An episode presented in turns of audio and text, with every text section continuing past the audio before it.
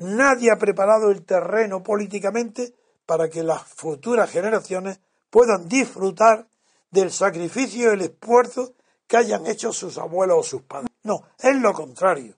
Aquí se sacrifican, se piden deudas. España debe más, lo mismo, que, que todo su eh, patrimonio, el Producto Interior Bruto, y ha arruinado con ello a, dos o tres generaciones. Por tanto, la, pregunta está totalmente contestada. Y eso, para eso está aquí Roberto Centeno. Porque es el único economista que se atreve a decir la verdad sobre las cifras. Por eso lo mantengo.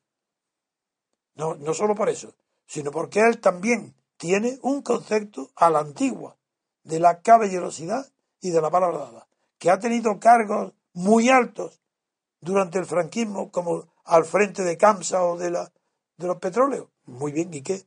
¿Es que acaso hay en España o ha habido en España alguien distinto de Juan Carlos o Suárez?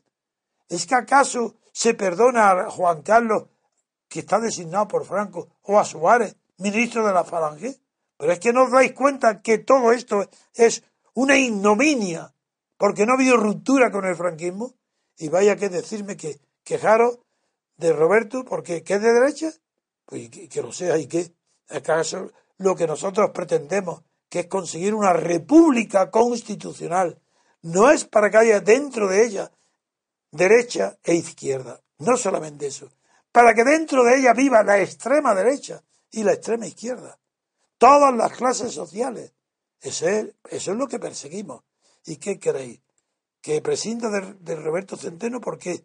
¿Porque es mal educado? Será vuestro. Sí, tal vez no, es un hombre que está tan seguro de sí mismo, de su conocimiento y, de, y tiene tal amistad conmigo que en esta radio se expresa con espontaneidad y dice, Antonio, tengo que irme. Y dice, tengo que irme con un yate que me esperan mis amigos millonarios. Bueno, ¿y qué? Eso es motivo para excluirlo de este programa, cuando es el único economista en España que dice la verdad en cuanto a las cifras, que es el único que dice que es mentira todas las cifras publicadas por el gobierno, por el Banco de España, por el ministro, por los ministros de Economía y de Hacienda. Thank you.